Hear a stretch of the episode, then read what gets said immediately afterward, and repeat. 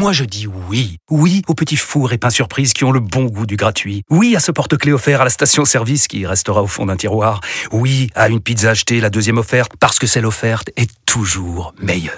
On préfère tous quand c'est gratuit. Chez Skoda, profitez de deux mois de loyer offert sur une sélection de modèles jusqu'au 31 mars. Portes ouvertes ce week-end.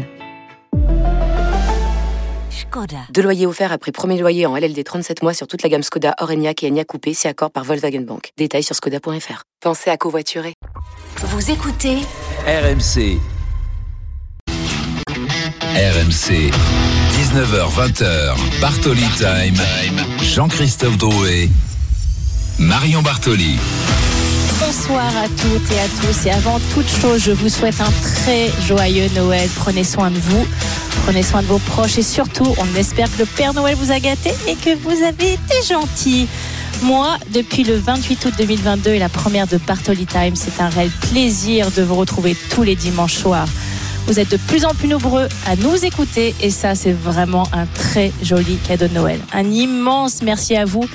Et comme on ne voulait pas vous laisser, même pour les fêtes, on vous a concocté un merveilleux best-of de Bartoli Time avec mon acolyte Jean-Christophe Drouet. Salut JC joyeux Noël à toi. Bonsoir Mar- Marion, joyeux Noël à tous, bonsoir à tous. On est très heureux d'être avec vous, tu as bien raison de le préciser. On a fait la fête, mais on est là quand même, Mais pas solide trop, on a sur été nos sérieux. appuis pour, euh, pour vous offrir un, un beau programme. Ça va toi Marion? Ça va nickel, écoute. euh, j'ai pu faire un beau sapin de Noël. Alors ma fille m'a tranquillement, jour après jour, très minutieusement enlevé chaque boule de mon sapin. C'est important, c'est important. Les décos de Noël avec des enfants Oui, en bas âge, c'est voilà. n'importe quoi. Oui, Voilà, mais j'ai quand même tenu à vouloir tenter de le faire. Donc chaque jour, je, tu vois, j'en remettais une et puis désespérément jusqu'à la fin. Mais pour l'instant, écoute, il a résisté. Donc voilà. Et puis c'était, euh, c'était un beau cadeau de Noël de pouvoir le fêter avec elle. Mon mari s'est déguisé en Père Noël. Enfin, c'était parfait. Ah, les enfants sont formidables, comme on dit. Alors, nous allons fêter Noël avec vous, les auditeurs. Quelques cadeaux dans la haute de Marion Bartoli. Les meilleurs moments de Bartoli Time depuis le début de la saison. Vous le savez, c'est votre nouveau rendez-vous sur RMC le dimanche de 19h à 20h avec ceux qui ont fait l'actu sport du week-end. Et Marion, beaucoup de champions sont venus à ton micro, notamment. Novak Djokovic, juste avant Un son entrée en lice sur le Rolex Ouais. Paris Master. C'était le 30 octobre dernier. J'ai raté une émission, Marion. Une Et oui, émission. voilà. Mais voilà, c'est celle-là qu'il fallait pas rater. Pour tu as cause été de vacances. puni. Voilà, c'était celle-là. Alors, alors, Marion, tu étais avec Flora Moussi, parfaitement accompagnée. 20 minutes en français de Novak Djokovic. Ce n'est que du bonheur. Ce n'était jamais arrivé. Et c'est arrivé avec toi, Marion, dans Bartoli Time. Please welcome from Serbia, Novak Djokovic. Et c'est fini sur un smash arrière, magnifique Djokovic, souverain, il décroche son neuvième titre ici à Melbourne.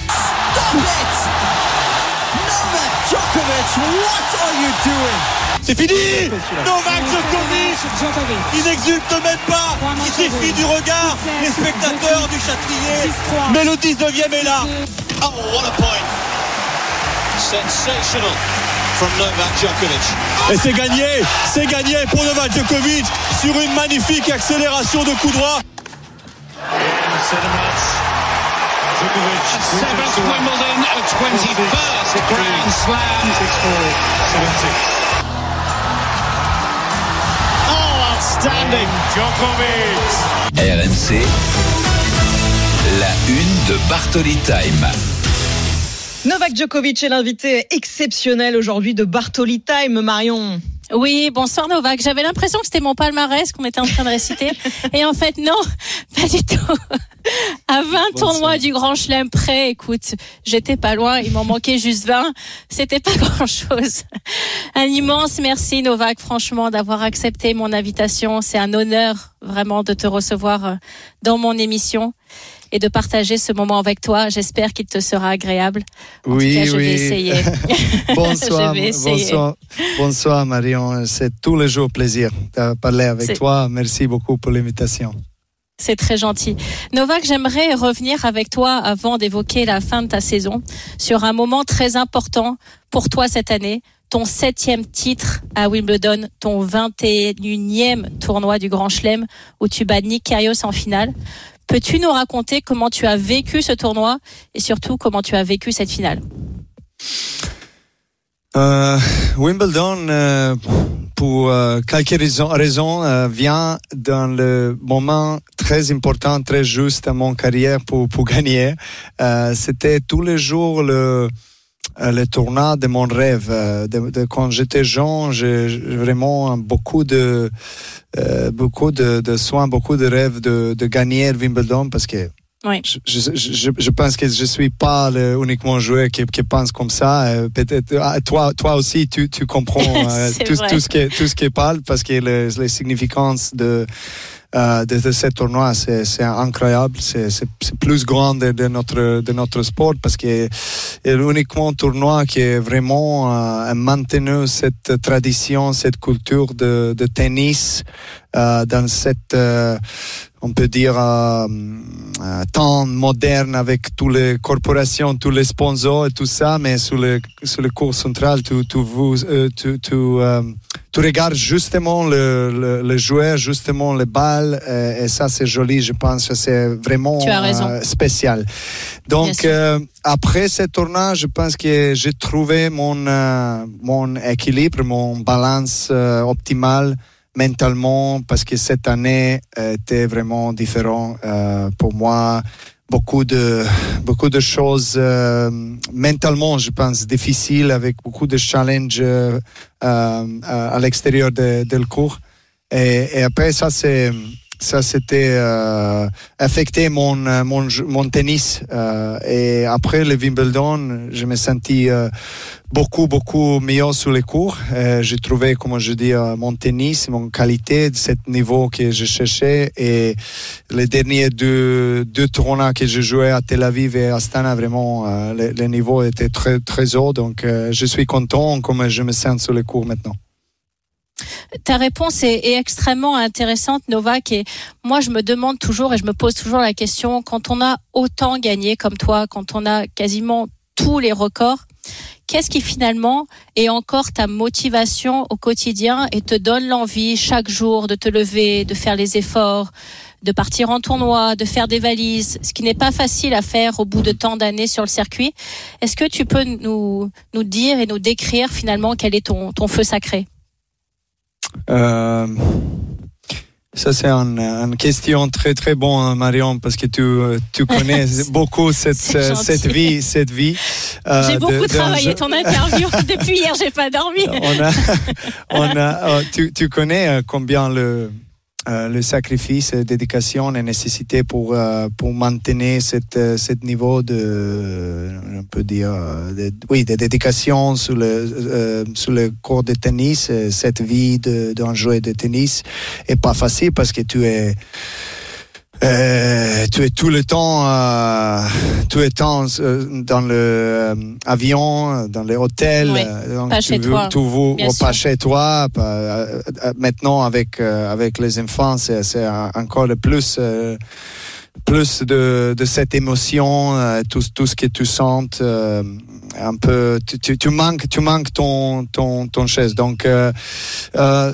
je, je, dois dire que c'est, c'est amour, amour pour tennis, passion que je sens. Euh, euh, chaque fois quand je suis avec la raquette sur les cours, évidemment que que j'ai, euh, comme tout le monde, euh, le jour, le jour que, que je me sens très, pas très motivé, pour, on peut dire, pour de, de, de jouer un maximum, mais je cherche euh, tous les jours de, euh, on peut dire, euh, d'inspirer à, mon, à, à, Oui. à, à moi pour, pour, euh, pour, pour, pour chercher d'améliorer mon jeu. Donc, euh, ça, c'est euh, les conditions numéro un et ça, c'est raison numéro un pour, pour moi euh, de jouer cette, de cette profession, tennis professionnel encore, après 20, 20 ans euh, de, de, de tennis professionnel.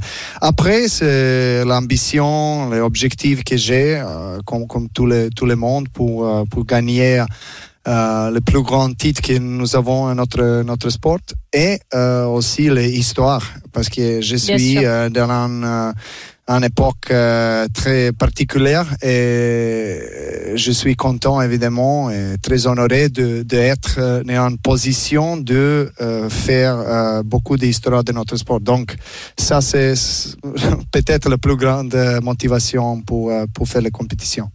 Novak Djokovic est l'invité exceptionnel aujourd'hui de, de Bartoli Time. Novak, à la fin de l'année, il y a le Masters à, Turin, un énorme objectif euh, pour vous. Vous l'avez gagné à cinq reprises et vous pouvez, en cas de victoire euh, cette année, eh bien égaler tout simplement le record de Roger euh, Federer. Ça fait partie aussi de vos ambitions?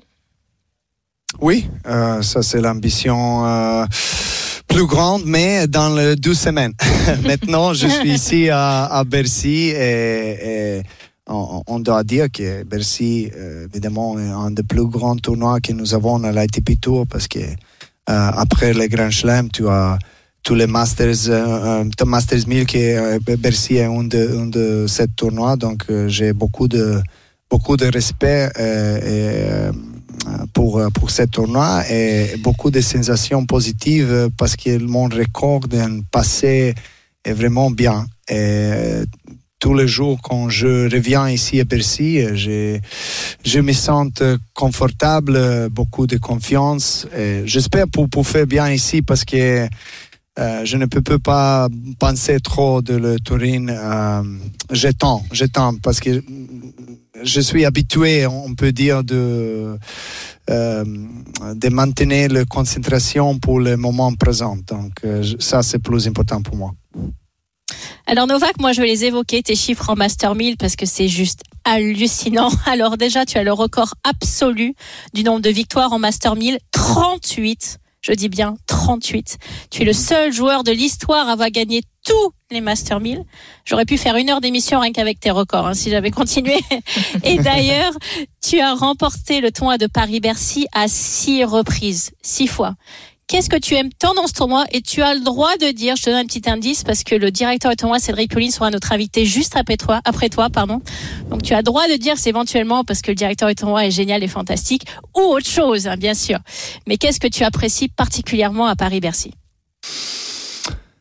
Euh, je pense, quelques raisons différentes. Euh, première chose que, que je avant, que j'aime les conditions ici, j'aime les villes. Euh, vous avez euh, ici à Roland Garros, évidemment, et après Bercy, euh, vous avez beaucoup d'histoire et culture et tradition de ce sport de tennis ici en France. Donc, le public aime tennis, le public regarde tennis euh, ici à Paris et France en général. Donc, euh, cette euh, sensation et énergie se sent hein, dans perspective de jouer et, ça affecte bien sur les cours, te donne plus de motivation. Après, toutes les victoires que, que, que j'ai ici sur les cours. Et la dernière raison peut-être est que c'est la, dernière deux, trois semaines de, saison. Et, tu veux bien finir. Et voilà, voilà. je, Pense que, je pense que c'était euh, vraiment tous les jours mon ambition de commencer bien et pour ça je joue vraiment bien en Australie euh, de, de, toute ma carrière et après de, finir bien. Donc euh, Percy, c'est c'est un des de plus favoris tournois de moi, je pense. Novak Djokovic, dans quelques instants, on va vous entendre sur euh, la retraite aussi de Roger Federer il y a, il y a quelques semaines. Mais d'abord, vous en avez parlé euh, de cette année particulière pour vous. Vous avez disputé moins de tournois que, que les années d'avant. Et pourtant, vous êtes toujours aussi bien préparé, toujours aussi compétitif quand vous arrivez euh, sur les tournois. Comment vous faites? C'est quoi le secret? Ah, euh... mais, je pense on veut savoir, on veut tout euh, savoir. Euh, mentalité, mentalité. Je pense que c'est ça, ça c'est la première chose. Après, euh, évidemment que tu as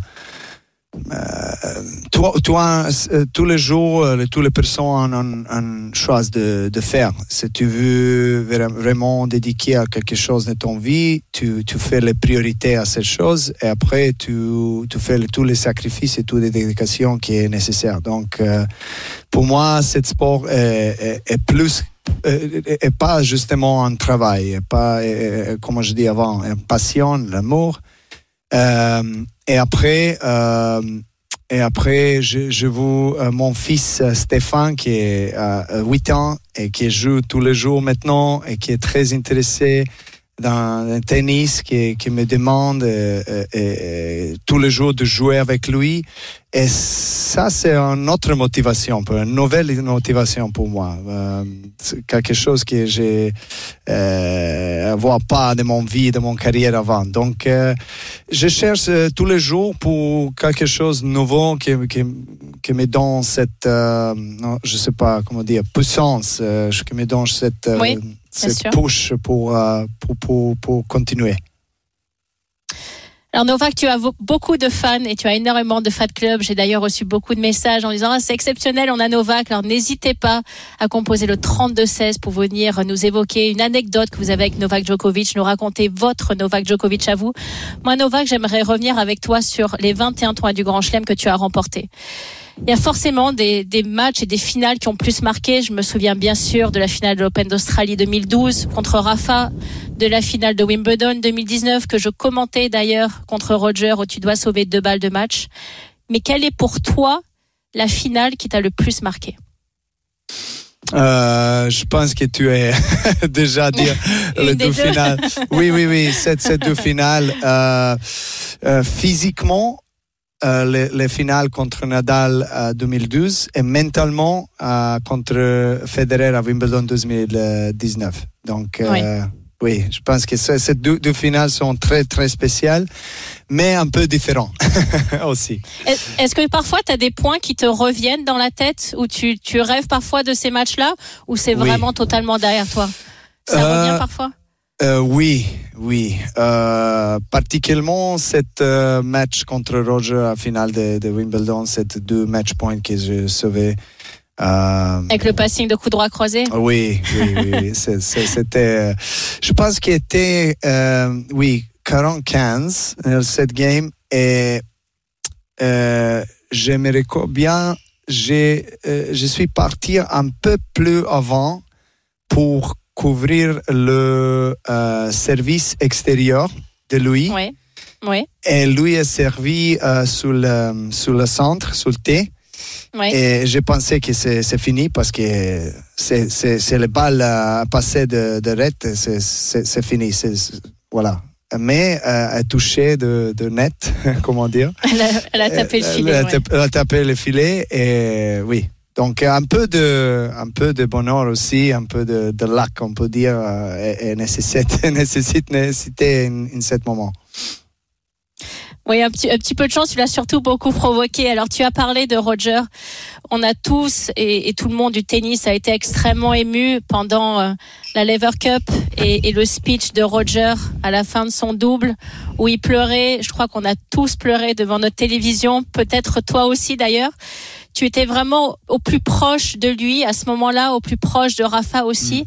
Est-ce que tu peux nous, nous décrire ce moment Et vous avez connu une rivalité immense, mais on avait l'impression qu'à ce moment-là, c'était juste trois hommes, trois amis ensemble en train de partager un, un moment d'émotion? Oui, oui, oui. Ce moment était vraiment spécial, euh, unique, parce que euh, euh, je pense que quelqu'un a dit qui est avec Roger, euh, avec son euh, comment dire retirement, je sais pas que je, je, je Retraite, parle. oui. Oui, retraite, et qui est, euh, on a créé un euh, espace euh, grand dans notre notre tennis qui est euh, vous avez pas la possibilité de you, you don't have a, a possibility to fill the space. On Tu peux pas le remplir. Ouais, Voilà. Tu peux pas le remplir. Et, et parce que tout ce que lui a, fait euh, sous les cours, aussi à l'extérieur des cours, c'est vraiment euh, incroyable. J'ai beaucoup de respect pour lui. Évidemment que tous les, tous les temps que je suis avec lui sous les cours comme son adversaire, qui est, qui est en situation différente parce que je, je suis professionnel, je suis compétiteur, je, je, je, je voudrais gagner cette match, mais euh, avec, euh, avec derniers 15 ans euh, de compétition, de rivalité, euh, et, tout ce qui est venu dans un moment, euh, et comme tu dis, Marion, euh, on peut dire que les compétitions et, et toutes les rivalités étaient pas euh, dans la première place in cette, euh, C'est ça. cette, Exactement. cette soir. Euh, et, et ça, cet sentiment est vraiment quelque chose qui euh, vivre une fois de, de ton vie. Donc, voilà. Euh, merci Roger, merci pour, pour tout ce que tu as fait pour, pour notre sport. Et après, euh, avec Nadal, on a beaucoup de rivalité encore. Euh, ce ce moment n'est pas arrivé pour lui et pour moi. Donc, euh, euh, un jour, je- je- je- j'espère pour, pour, pour, pour, pour faire mon retraite comme ça, comme Roger, parce qu'il était vraiment euh, très, très joli. Novak Djokovic est l'invité exceptionnel de Bartoli Time aujourd'hui. Vous avez 35 ans aujourd'hui, euh, Novak. Est-ce que justement, en voyant Roger Federer prendre sa retraite, vous avez aussi pensé un petit peu euh, à la vôtre ou au contraire, dans votre tête, vous êtes encore jeune et vous avez tout l'avenir devant vous? Hmm. Euh, sincèrement, je ne pense pas encore de, de, de mon retraite euh, concrètement, je peux dire. Parce que à, à, Londres, à l'Ever Cup, je, je pensais un peu. Euh, une chose que je pensais que vraiment mon, mon, mon désir est un jour d'avoir mon plus grand rival sur les cours quand, quand je fais la retraite. Ça, c'est sûr. Ça, Mhm. j'ai vraiment. Ça t'a un- donné des idées. Voilà, on a des idées, Ouais. donc euh, j'espère pour, pour, pour avoir cette, cette belle émotion. Après, quand vient le, cet moment, je sais pas. Euh, sincèrement, je sais pas, franchement, parce que Le plus euh, tard possible. encore- espère. voilà, voilà, voilà. Ouais. Parce que maintenant, euh, je me sens bien sur les cours. J'ai gagné le, le Grand Chelem cette année, donc euh, je pense qu'il n'y a pas de temps de penser de retrait. Non, on n'a Voilà. on a vraiment pas envie de te voir à la retraite. Et d'ailleurs, tu as parlé des deux tournois que tu as remportés.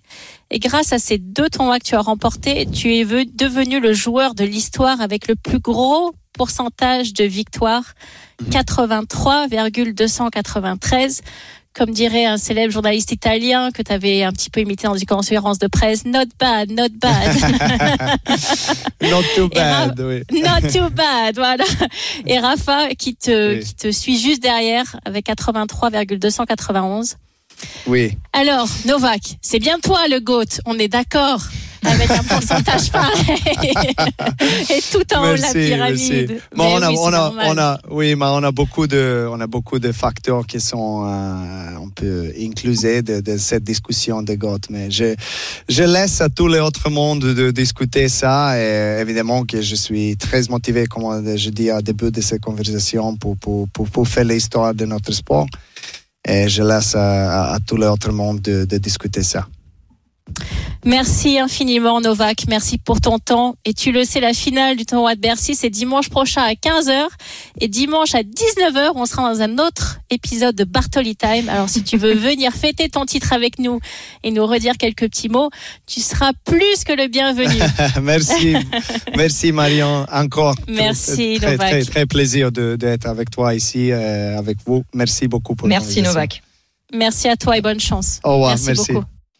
Un moment exceptionnel à retrouver un d'ores et déjà en podcast sur toutes les plateformes de téléchargement, tout comme d'ailleurs hein, toutes les autres émissions euh, de Bartoli Time, votre show omnisport tous les week-ends avec des invités exceptionnels. Marion, toi, s'il y avait euh, un souvenir que tu devais retenir avec Novak Djokovic, vous vous êtes croisés tellement de fois euh, sur le circuit, apprends-nous quelque chose, tiens, livre-nous quelques petits secrets de ta relation avec Novak Djokovic. Déjà, avant d'évoquer cela, c'est vrai que j'ai vraiment gagné au change parce que là, tu vois, JC Drouet m'aurait dit bon, on fait du golf maintenant. Alors que là, on va continuer sur du tennis. Et là, tu vois, ça déjà c'est une grande 100% victoire. tennis aujourd'hui. Et écoute, non, moi j'aimerais revenir euh, sur deux petits éléments rapidement. Le Ouais. premier, en fait, la première fois que je vois Novak arriver, il est tout jeune, c'est au tournoi d'Estoril. Euh, Il est 80e mondial environ. Et, et je vois euh, un, un- un tout jeune joueur qui est là à 7 heures du matin en faisant son travail physique, euh, qui s'entraîne avec beaucoup de rigueur, beaucoup d'intensité. Je me dis, oh là là, oh là là. Lui, on va, il va pas falloir longtemps pour, euh, pour le voir dans le top 5, voire aller chercher un tournoi du Grand Chelem. Et parallèlement à ça, je me rappelle d'une déclaration de Tony Nadal, donc euh, l'entraîneur historique de Rafa, qui euh, se baladait sur les cours extérieurs à Wimbledon et qui avait vu également jouer un petit Serbe du nom de Novak Djokovic et qui avait dit à, à son neveu, on va avoir quelques soucis dans les années à venir.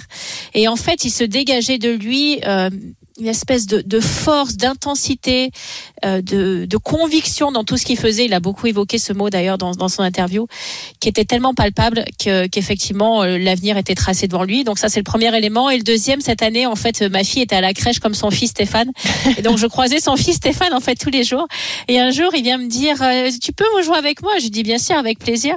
Donc il est venu avec son bandana, il a mis son bandana, il avait des balles. Et ce qui était très très drôle, mais vraiment tellement drôle, c'est qu'il a la- donc il est mais il fait le même geste en coup droit que Raphaël Nadal. Ah non, Donc, le ça coup droit, pas possible. Ah ben si, et ça c'était mais à mourir de rire. Et Novak d'ailleurs rigolait à chaque fois.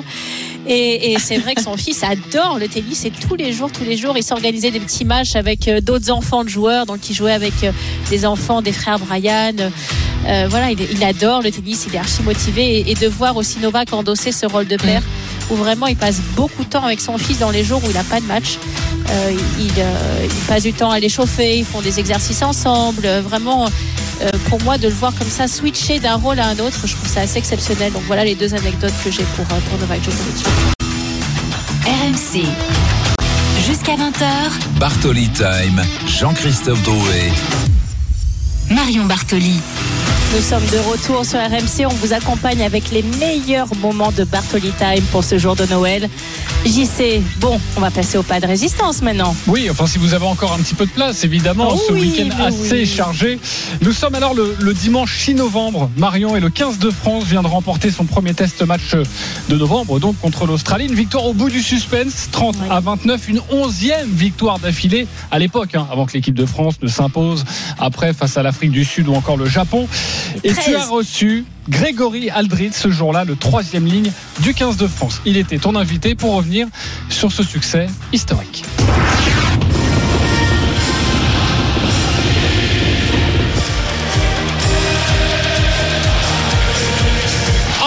Feu d'artifice au Stade de France. C'est parti pour ce France-Australie, début de la tournée d'automne qui ne saute pas, n'est pas français dans le Stade de France. Mathieu Jalibert qui remonte ce ballon. Allez, il nous faut une étincelle ce soir. Oui. Le ballon pour Dupont. Dupont sur l'extérieur avec Jonathan Danti. Jonathan Danti qui va en percussion dans son style. On va de la gauche vers la droite avec Jelonge qui était arrêté, arrêté, par contre. oui. ouais. Ce ballon au sol pour Dupont. On a Dupont, on relève dans le dos de Ja- Jalibert. Jalibert sur l'extérieur pour Penon. Un contre un. Allez, Damien. Damien Penon, le raffut. Allez, Damien. Ouais. Allez, Laissez Il fallait une étincelle. Elle est venue de Damien Penaud. Sur cet extérieur C'est sauté Jalibert Un refus, une accélération. Et c'est Damien Penaud qui va nous sauver. La France mène 30 à 29 RMC, la une de Bartoli Time. Au commentaire, Denis Charvet, Wilfried Templier, fin de match magnifique pour le 15 de France et une victoire 30 à 29 face à l'Australie. Mais que ce fut dur, Marion, pour les Bleus. Jean-François Patureau, le patron de la cellule rugby d'RMC Sport, est avec nous. Salut Jeff. Salut Marion, salut, Jeff. bonsoir à tous. Salut, Jeff. Salut. Alors, on va pas se mentir. On a souffert. Ouais, c'était pas, Ah oui. c'était pas le plus beau match de l'ère Galtier, mais la victoire est là, avec un record. Oui, et un petit point qui change tout, qui peut vraiment changer le, le visage de cette équipe de France, qui est entrée dans l'histoire tout simplement hier. Onzième succès consécutif, c'était jamais arrivé pour le rugby français. L'essentiel est bien assuré pour ces Bleus qui n'ont plus goûté au goût amer de la défaite depuis le 17 juillet 2021. Ça fait 477 jours. Je compte tous les jours comme ça. On en est à 477 depuis la dernière Ça défaite. Calendrier en ce moment Ouais, ça va, je réfléchis beaucoup, vous voyez. Le, succès, ça a été laborieux, c'est vrai, c'était un match de reprise, c'est un peu le discours en interne de cette équipe de France, ça s'est vu hier, notamment pour la charnière du point Tamac, c'est assez logique, notamment pour Romain Tamac qui a plus joué depuis le 11 septembre dernier, ce 15 de France n'a peut-être pas été aussi rayonnant que parfois, il a parfois été malmené hier, mais c'est aussi la force des grandes équipes de gagner dans ces moments-là, le talent individuel de certains, vous allez me dire comme Damien Penaud, ça change pas mal de choses, ces Français nous ont habitués à gagner encore, encore, et avec la manière, alors on devient un peu exigeant, on veut toujours qu'ils gagnent vraiment de manière construite et parfaite quasiment. C'est vrai, on est un peu gourmand et Marion, tu vas nous donner ton sentiment. Sachez que dans quelques instants, invité exceptionnel, Grégory Aldrit avec Marion euh, Bartoli. Marion, on est trop gourmand avec cette équipe de France. C'est quoi ton, ton regard? En fait, si tu veux, sur le fond, je, je partage totalement l'avis de Jeff. Effectivement, quand tu reprends sur le plan technique et les quelques fautes techniques qu'il y a sur la première mi-temps, il nous avait habitués entre guillemets à mieux. Mais moi, j'aimerais plutôt revenir sur la partie athlète et, et la partie athlète, c'est de savoir gagner des matchs quand tu joues pas bien. Et c'est ça qui fait la différence finalement entre une équipe qui devient, qui se construit un palmarès colossal comme est en train de le faire l'équipe de France, et d'autres qui arrivent à gagner quand elle joue bien, mais finalement quand elle est plus dans le dur et que c'est plus compliqué, bah, elle prend assez vite l'eau. M'a vraiment, vraiment totalement séduite hier sur l'équipe de France, c'est ce renoncement de la défaite que j'ai adoré. Euh, ils ont lutté ensemble. Alors oui, bien sûr, il y a il y a cette espèce d'éclat de génie individuel sur la fin avec cet essai de Damien, mais finalement c'est une construction globale de tout un groupe qui a refusé de perdre. Et c'est grâce à ça qu'ils sont allés la chercher cette victoire. Et moi c'est ce que je retiens. Et encore une fois, on est proche du Coupe du Monde. Il faut resserrer les rangs. Il faut vraiment qu'il y ait une cohésion dans cette équipe. Savoir gagner des matchs où on joue pas bien, c'est capital pour aller chercher des grands événements comme celui-là. Et d'avoir euh, d'avoir vu cette équipe de France le faire hier, onzième victoire d'affilée, c'est loin d'être anodin, battre un record aussi historique, surtout dans le rugby d'aujourd'hui où tu joues que des grosses nations. Euh, pour moi, c'est, on l'a vu d'ailleurs dans l'interview de Fabien Galtier après le match, on sent cette fierté, on sent une une espèce de pas d'invisibilité, mais je dirais euh, oui une, une, confiance qui se dégage de cette équipe. Et, et ça, c'est la force et l'apanage des plus grands. Donc ça m'a énormément plu. Et lorsqu'il était mené 26-22, franchement, à 10 minutes de la fin, moi, je transpirais. Et je sais pas si Jeff a transpiré en, en commentant le match, mais j'étais loin d'être euh, de, de, me sentir à l'aise. Et je me suis dit, mmh. ça va être extrêmement compliqué. Et de les voir retourner la situation de cette façon-ci, c'est vraiment la moelle des très grands. T'étais au buffet à cette heure-là, euh, Jeff, non? Non, mais on transpirait pas parce qu'il faisait pas très chaud depuis dehors, c'est l'avantage. Grégory Aldrit, le troisième ligne centre du 15 de France, l'un des piliers de cette équipe, est avec nous. Bonsoir, Grégory. Bonsoir. Salut, Grégory. Bonsoir, Grégory. Alors moi, effectivement, je ne sais pas si tu as entendu écouter mon édito, mais j'aimerais revenir vraiment avec toi sur ce renoncement de la défaite parce que c'est ce qui m'a frappé en regardant votre match hier. Je n'ai jamais senti dans vos regards ou, ou même dans la façon dont vous communiquez entre vous une espèce de vent de panique qui commençait à arriver. On avait l'impression que vous saviez exactement là où vous vouliez aller. Alors oui, bien sûr, il y a cet essai absolument génialissime de Damien Penaud sur la fin, mais il y a eu cette cohésion du groupe qui vous a permis de retourner une situation vraiment euh, assez compliquée à 10 minutes de la fin. Est-ce que tu peux nous, expliquer comment vous, vous l'avez ressenti et vécu sur le terrain? Mais écoute, déjà, je suis, complètement d'accord avec toi sur le fait que, que tu disais que euh, on a toujours voulu le gagner ce match et euh, je pense qu'il y, a un ou deux ans ça, aurait été un match qu'on on aurait pu perdre mais euh, on a engrangé de la confiance on, sait de quoi on est capable on sait qu'on a des joueurs qui sont capables de, fulgurance on sait qu'on a une équipe qui on peut on peut être imprévisible nous aussi donc euh, ça, s'est encore prouvé encore prouvé hier mais euh, moi qui étais sur le terrain pour être pour être honnête j'ai jamais senti d'inquiétude dans les rangs. Alors hier, il y a eu euh, Grégory ce, moment magique, cet essai enfin euh, victorieux sur la fin du match qui vous a permis d'aller chercher ce résultat avec un raffut magnifique pour terminer l'action de Damien. Mais euh, finalement, c'est pas forcément le joueur le plus connu de l'équipe de France, mais qu'est-ce qu'il est précieux et surtout sur la fin de ce match pour vraiment vous libérer. Comment toi tu, euh, tu as vécu ce moment et, et comment vous l'avez préparé avec Fabien parce que je sais que vous préparez souvent des situations à la fin des matchs où vous êtes derrière, il faut revenir au score à l'entraînement. Est-ce que vous aviez préparé ce genre de situation ou c'est vraiment venu à l'instinct? Oui, on prépare bien sûr, mais euh, c'est jamais euh, aussi proche de la vérité qu'un qu match. Et euh, non, là, je, pense voilà, on, on, doit absolument marquer. Il y a, l'instinct, il y a, la passe de, Mathieu, qui est Jalibert, qui est très belle aussi. Et, euh, et après Damien bien sûr et voilà il nous, il nous sort une action une action de génie euh, et, euh, et, il nous délivre bien sûr. Ça a été un énorme soulagement. Énorme soulagement parce que ça, ça, aurait été très dur de le perdre quand même le match parce qu'il était il était à notre portée et, bien sûr. et puis voilà, on a, on a, on a cet objectif depuis, depuis le début du mandat de Fabien, c'est de gagner les matchs, que ce soit par un point, que ce soit par, par 10 points, mais tout ce qu'on veut, c'est gagner les matchs. C'est la culture de la gagne, bien sûr Et pour le pour l'instant, on peut dire que, ça réussit plutôt bien aux hommes de, Fabien Galtier. Grégory Aldrit, le troisième ligne centre du, du 15 de France, est avec nous en direct dans Bartoli Time. Marion, je sais qu'avec Grégory, tu voulais revenir sur ce fameux record. Oui, ce record, euh, encore une fois historique, mais qui, n'est, qui est loin d'être anodin. Onzième victoire consécutive. Alors juste avant, bien sûr, d'affronter les Sudaf, mais finalement aujourd'hui, dans le rugby actuel, vous jouez que des grosses nations, que des énormes écuries, et d'aller les chercher onze fois d'affilée, je trouve ça absolument colossal. Donc, est-ce que quand vous êtes sur le terrain, honnêtement, vous y pensez? Parce que tu m'as parlé effectivement cette culture de la gagne, vous refusez la défaite, vous voulez vraiment aller chercher tous les matchs. Est-ce que tu as conscience de la grandeur de ce record? Le, le, record est magnifique, c'est sûr. Après, euh, nous joueurs, on joue pour, pour être à la première place mondiale. Donc ça, c'est l'objectif oui. premier. Mais euh, moi personnellement, et je pense tout le groupe, on est hyper fiers de, de ce record parce que il y a eu le tournoi, enfin, il y a eu la tournée, il y a eu le tournoi, il y a eu la tournée au Japon à nouveau. Donc, euh, et maintenant, euh, ce match face à l'Australie, ça prouve vraiment que c'est un record qui appartient au Coupe France parce que, quels que soient les joueurs, en fait, on, on défend ce record et, euh, et, et c'est ça, c'est ça qui fait notre notre fierté parce que euh, voilà, c'est vraiment un groupe de, de 70 joueurs qui, qui ont participé à, à ces victoires et, euh, et voilà, c'est ça, c'est ça le plus beau dans, dans ce record, je trouve.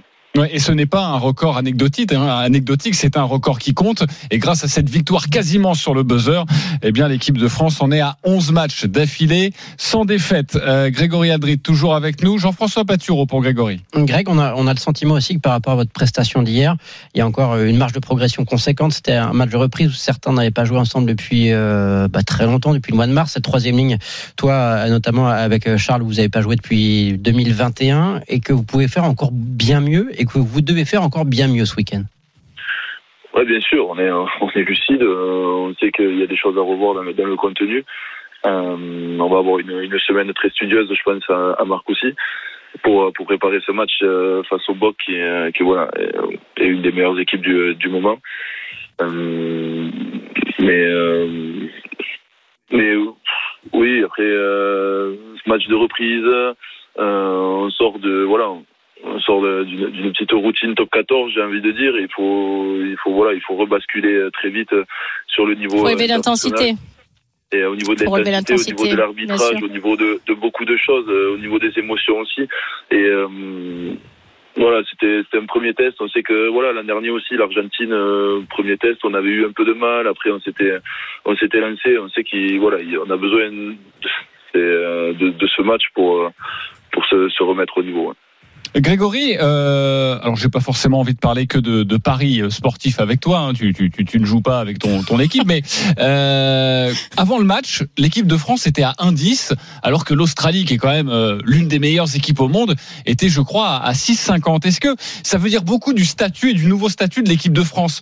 Est-ce que tu le ressens quand maintenant vous arrivez sur la pelouse, juste avant un match, que l'équipe de France, bah, on vous regarde différemment et quelque part, parfois, bah, euh, c'est plus difficile de se mettre dans un match parce que maintenant vous l'attaquez dans la position de favori Plus difficile, non, parce que on a travaillé très très dur et, euh, on a fait le maximum pour euh, pour atteindre euh, cette place, pour être pour être respecté, pour être parmi les meilleurs. Donc maintenant qu'on y est, on, on va pas cracher dessus, non. On, juste euh, continuer à faire ce qu'on fait depuis depuis trois ans. Euh, ne pas baisser la tête et ne pas se prendre, ne pas se faire pour d'autres, rester beaucoup d'humilité, garder beaucoup d'humilité et, euh, et voilà et profiter parce que comme je dis, on a, on a travaillé très dur pour être pour être à cette place-là. Jean-François Patureau. Greg, sur le match qui arrive contre l'Afrique du Sud, depuis des mois, on en parle. C'est le match contre les champions du monde en titre. C'est une équipe que vous avez jamais affrontée durant le mandat de Fabien Galtier. Euh, ça peut être un vrai révélateur. Ça va tabasser physiquement. Ça va être énorme. On a 10 mois de la Coupe du Monde. Euh, Est-ce que tu l'attends avec impatience, toi? Ouais, bien sûr. On l'attend tous avec impatience. impatience. Euh, c'est une équipe. Il n'y a, pas vraiment d'équipe similaire euh, aux Sud-Africains c'est une équipe qui, très physique, qui, euh, qui tape pour faire mal, qui, euh, voilà, elle gagne les matchs, mais, euh, mais elle détruit les équipes adverses. Donc, donc ça va être un sacré test pour nous. Et, et je pense qu'en plus, voilà, c'est la beauté de c'est que c'est que ce match va se jouer au Vélodrome, c'est un stade qui est qui est mythique en France. T'as gagné, la, as gagné la Coupe d'Europe là-bas. ouais, en plus, donc euh, il y aura de beaux souvenirs. Les supporters seront euh, voilà en feu et ça sera important pour nous parce qu'on aura besoin d'eux. Mais euh, mais tout est tout est réuni pour pour passer une super soirée. Ouais. Alors Grégory, les Box, effectivement, sont une équipe redoutable, mais ils ont perdu. Et ils ont perdu en Irlande. Est-ce que finalement, d'avoir des Box revanchards, ça fait encore plus peur? Ou à l'inverse, vous vous dites, bah, finalement, ils sont fait taper. Donc pourquoi pas nous les taper à nouveau une semaine après?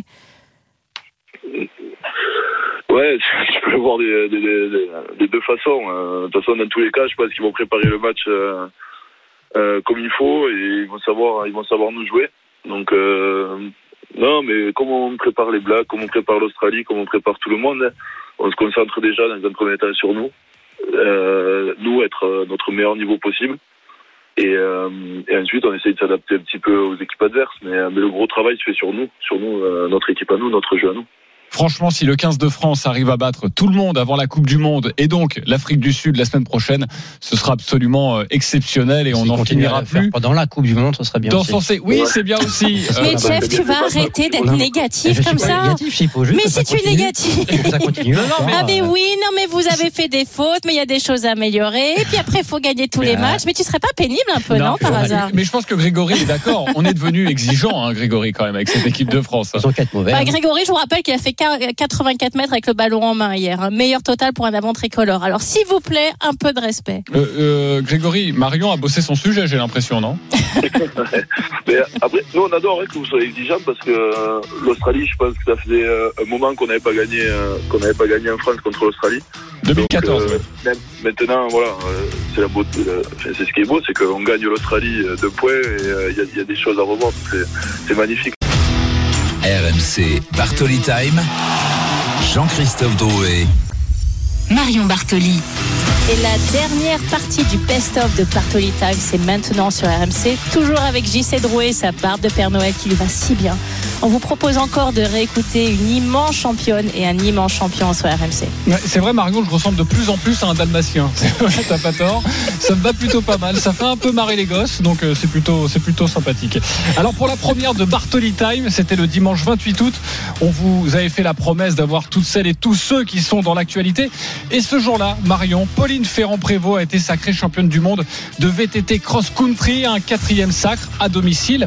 Au jet, sacre mondial évidemment, une course maîtrisée à la perfection. Pauline Ferrand-Prévot était avec toi, était ton invité, Marion Bartoli. On sentait sourire dans sa voix.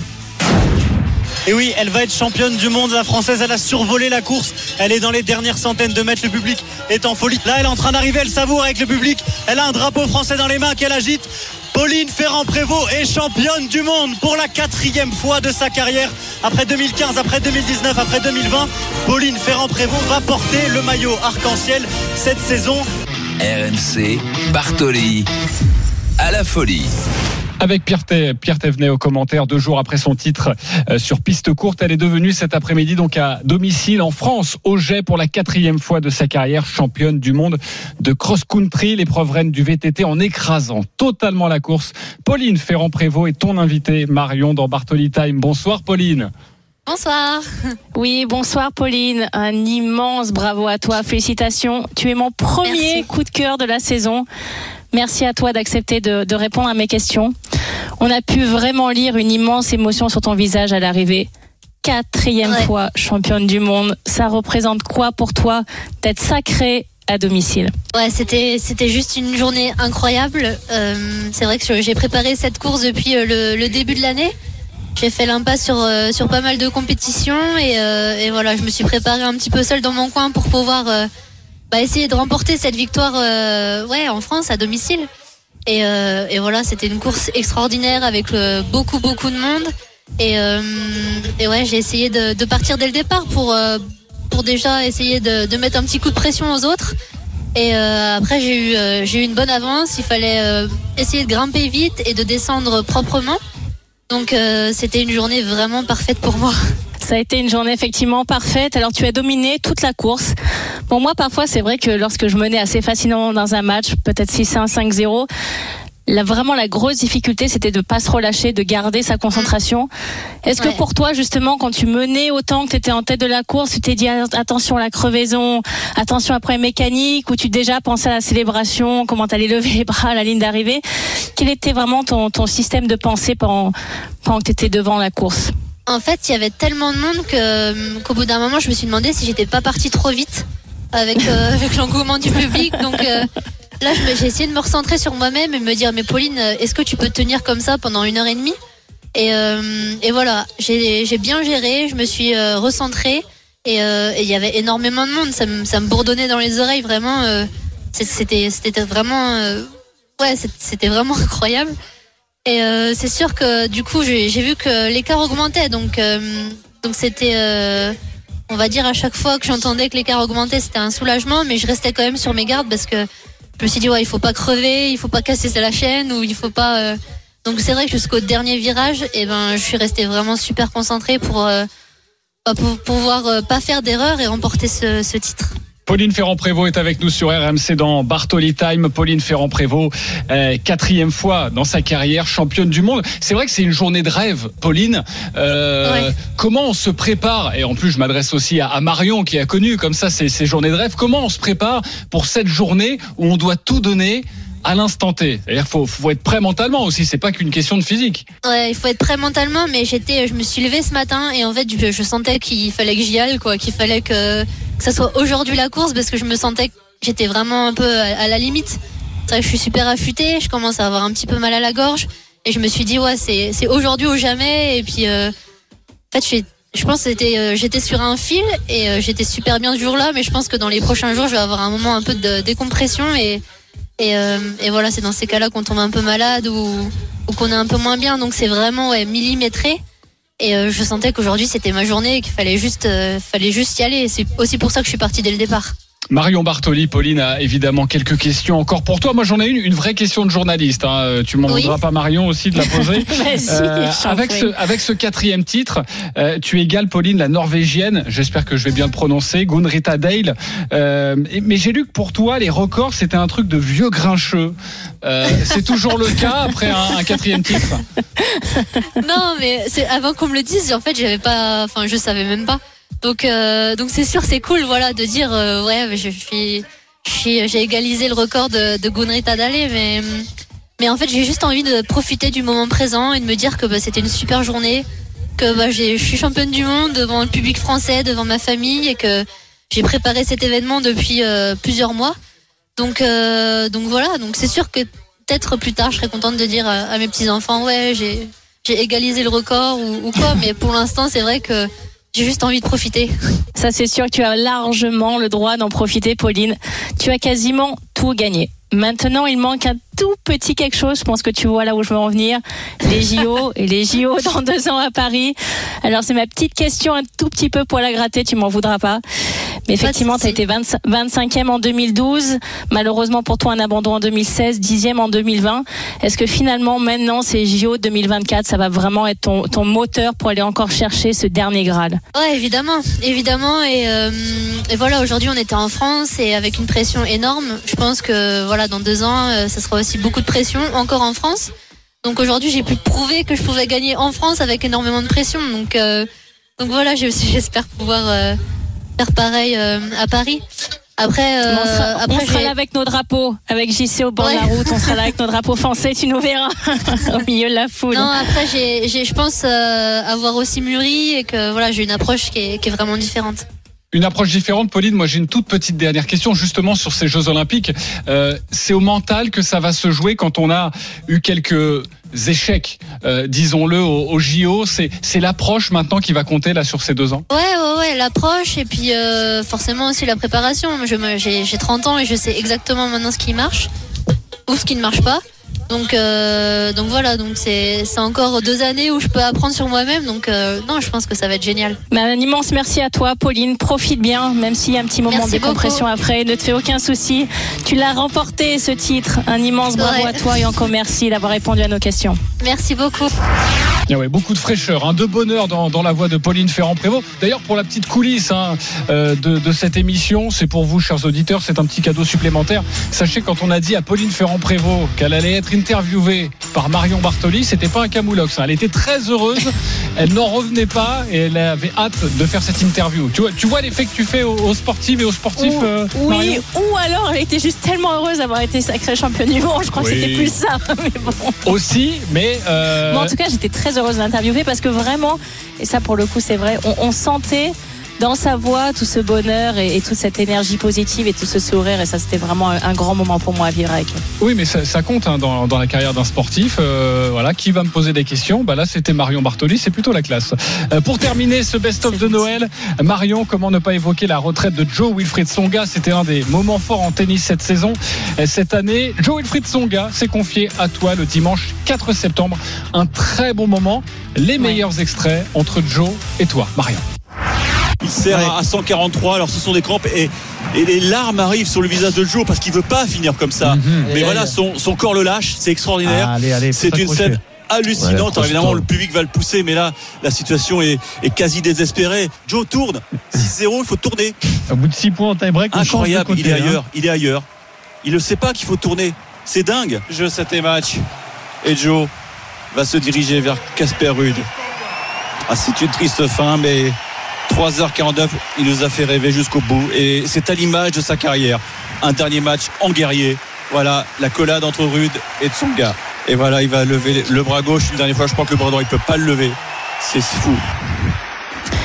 Joe, quand, je réécoute ce son, euh, j'ai euh, j'ai les larmes qui reviennent exactement comme j'ai pu les avoir au bord du terrain lorsque j'ai pu avoir la chance de vivre ces derniers points avec toi. Car pour moi, ce match est, à l'image finalement de ce que tu es, c'est-à-dire euh, quelqu'un de totalement entier, qui ne triche pas, qui ne triche pas dans son engagement, dans tout ce qu'il fait. Euh, tu as eu malheureusement effectivement cette blessure à l'épaule qui est venue un petit peu gâcher euh, la fin de ce match, mais pendant tout ce match, on a retrouvé le, le plus profond de ta personnalité. C'est ça qui m'a énormément ému.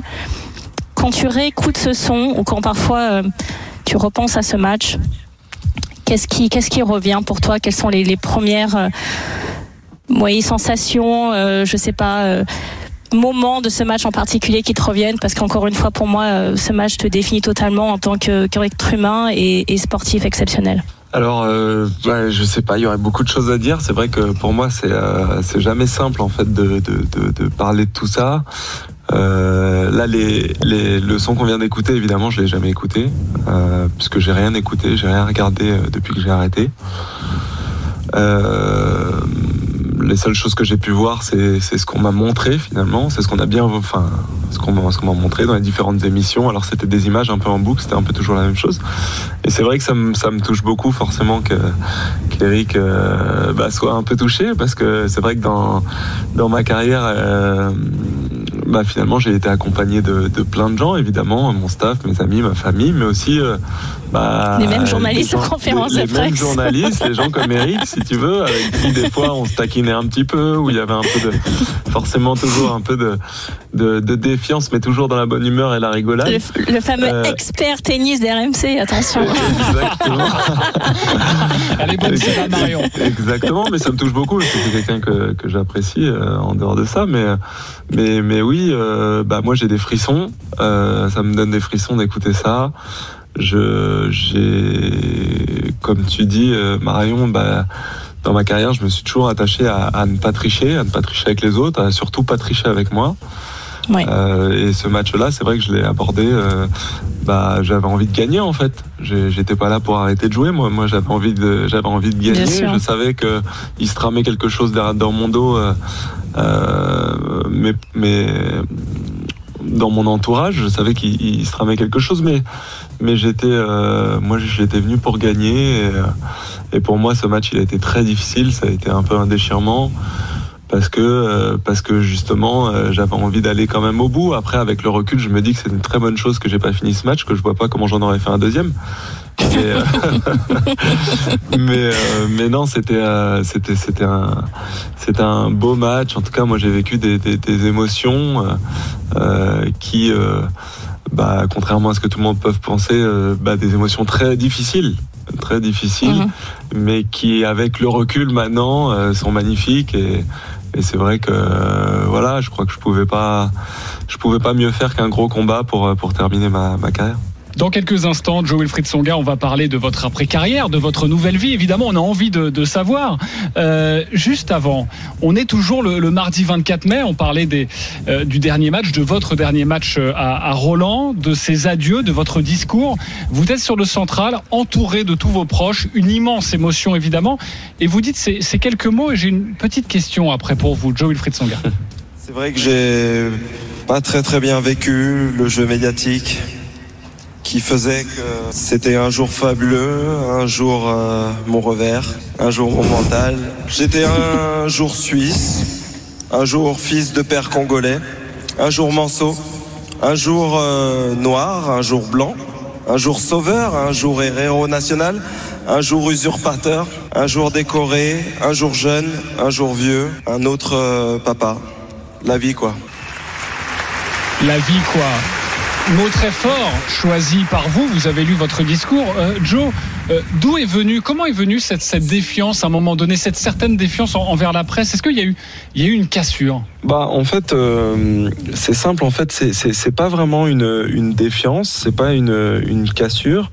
Je pense que c'était c'était tout simplement bah, la la, la- la difficulté euh, pour un jeune euh, qui vit de sa passion euh, qui qui qui voit pas de mal dans dans ce qu'il fait à, à finalement à être euh, à être critiqué à être euh, euh, des fois mis sur un piédestal, à être voilà. Et, et c'est vrai que ce jeu médiatique là, bah, après bah, par la suite avec la maturité, j'ai compris que que c'était la normalité, que c'était quelque chose de normal, mais mais quelque chose finalement de, de très difficile à vivre pour tous les jeunes, pour tous les jeunes sportifs, pour tout pour toute personne en fait qu'on mettrait dans cette situation là et, euh, voilà et en fait euh, dans le discours c'est pas du tout une défiance au contraire. C'est plus dire voilà maintenant il s'est passé ça ça ça ça ça et maintenant j'ai compris en fait à quoi ça servait. Ça servait à me faire grandir et, et à me faire prendre une, une certaine maturité et à prendre du recul sur les choses en me disant en fait c'est seulement un jeu Et encore un grand merci à Joe Wilfried Songa. C'est la fin du best-of déjà de Bartoli Time. Marion, je te souhaite une très belle soirée du, du 25 décembre. On se, À re- toi aussi. on Merci, se retrouve très vite avec les auditeurs. Bien sûr, on se retrouve très vite. Merci de nous avoir suivis encore une fois. Merci pour votre fidélité et tous vos messages sur les réseaux. On vous souhaite de très bonnes fêtes de fin d'année. Et nous, on se retrouve la semaine prochaine. Notez-le, le dimanche 1er janvier en direct. Ah et bon oui, j'y sais. Ah bon oui, absolument en direct. Jean, je te le dis. Parce que je sens que tu es un fêtard. Donc je sens que tu vas planter le 1er janvier. Donc, 19h, non. ça devrait le faire. Donc non, tu vas être sous surveillance. Alors à très vite les amis, je vous embrasse. À la semaine prochaine.